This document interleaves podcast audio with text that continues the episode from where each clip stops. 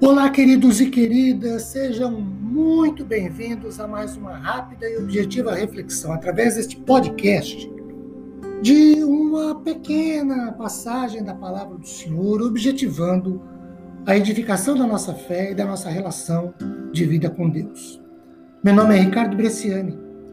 Eu sou pastor da Igreja Presbiteriana Filadélfia de Araraquara, situada na Avenida Doutor Leite de Moraes, 521, na Vila Xavier. Quero dizer a todos que é uma grande satisfação compartilhar com vocês Colossenses capítulo 3, versículo 14, que diz o seguinte: Acima de tudo isto, porém, esteja o amor, que é o vínculo da perfeição. Queridos, depois de, depois de apresentar nos versículos 12 e 13, vistos por nós nos dois últimos podcasts passados, algumas virtudes que devem se fazer presentes na vida relacional do salvo com Deus e entre os salvos na igreja, Paulo, vamos colocar entre aspas, encerra essa série de virtudes com a maior de todas elas, o amor.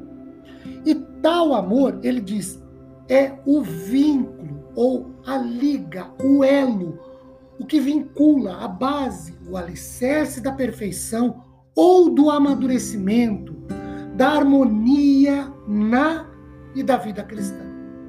De conformidade com Albert Barnes em seu comentário, a ideia parece ser a de que o amor ou a caridade, que é o amor em prática, unirá todas as outras graças rapidamente e tornará todo o sistema completo. Sem amor, embora houvesse outras graças e virtudes, haveria falta de harmonia e com compacidade, na ideia de compacto em nossas graças cristãs. E isso era necessário para unir e completar o todo. Calvino salienta que Paulo exorta os colossenses a valorizar o amor entre si, por causa dessas coisas, para que sejam misericordiosos, gentis, prontos para perdoar, como se dissera que eles seriam apenas, assim seriam apenas no caso de terem amor, porque onde falta o amor, todas as outras coisas são procuradas em vão.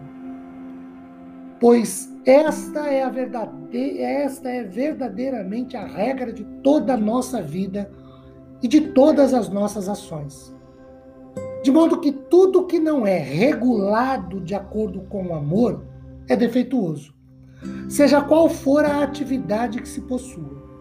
Adam Clarke, na mesma direção, diz que amar a Deus com todo o coração, alma, mente e força, e ao próximo como a si mesmo, é a perfeição que a nova aliança exige e que a graça e o Espírito de Cristo operam em todo crente sinceramente obediente e humilde.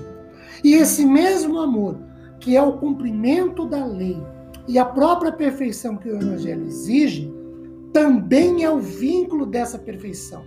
É pelo amor a Deus e ao homem que o amor deve ser preservado. Amor gera amor. Quanto mais um homem ama a Deus e ao próximo, mais ele é habilitado a fazê-lo. O amor, enquanto exercido adequadamente, sempre aumenta e se produz. Então, acima de tudo, esteja o amor. Todas as outras virtudes sem amor não têm valor algum.